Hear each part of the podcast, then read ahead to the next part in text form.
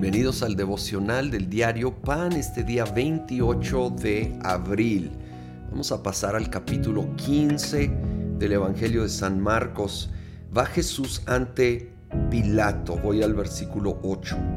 Subió la multitud y le pidió a Pilato que le concediera lo que acostumbraba. ¿Quieren que les suelte al rey de los judíos? replicó Pilato porque se daba cuenta de que los jefes de los sacerdotes habían entregado a Jesús por envidia. Fíjate nomás, por envidia.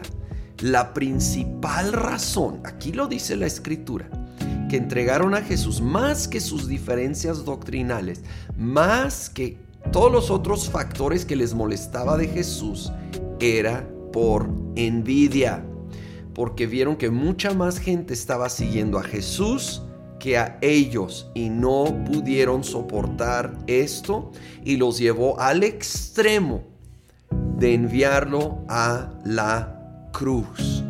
¡Wow! Qué fuerte es la envidia, qué fuerte es la competencia social, voy a llamarlo. Y la verdad, esto solo ha ido en aumento ahora con las redes sociales porque es tan fácil comparar. Eh, vemos destellos de la vida de otros. El detalle es que obviamente uno publica lo mejor de su vida, por supuesto, es natural. Entonces uno ve los destellos de lo mejor, pero no ve lo cotidiano, mucho menos las luchas, los errores, las fallas, o por lo menos rara vez se ven en las redes. Y entonces es una comparación totalmente injusta y de por sí ni debemos estarnos comparando porque tenemos diferentes dones, diferentes habilidades, talentos de, dados de parte de Dios con diferentes tareas que nacen de allí. Entonces no es nada saludable esas comparaciones que llevan a la envidia. No te bases en popularidad, en seguidores en redes sociales o en ningún otro contexto, ¿sí? Somos hechos diferentes, pero de igual valor delante de Dios y eso es lo que debe de ser lo principal en nuestra vida. Nuestro valor viene de el hecho de que somos hijos e hijas de Dios, amados, aceptados en el amado Jesucristo. Y cuando esa es la base de mi valor, entonces yo no tengo que caer en ese juego enfermizo de competencia social.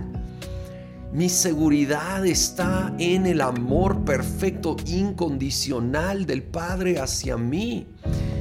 Y entonces yo puedo aún gozarme en logros y victorias de otros en, áreas positivas, por supuesto, y me puedo doler cuando ellos tienen fallas o, o vaya, cuando tienen derrotas y ser libres de esa envidia. El autor Bob Sorge escribe, la envidia mató el cuerpo de Cristo cuando vino, hablando de, de este contexto, de su literal cuerpo físico, pero luego dice, y la envidia sigue matando el cuerpo de Cristo hoy. Ahora hablando de la iglesia. Qué triste, pero no tiene que ser así entre nosotros. Podemos amarnos, podemos respetarnos, porque reconocemos que somos diferentes por la gracia de, de, Dios, por diseño divino.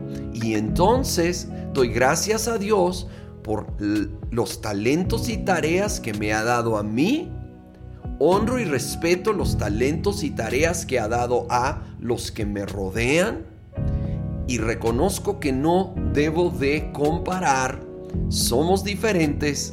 Tenemos un solo Señor. Un solo, una sola cabeza en el cuerpo que es Cristo Jesús.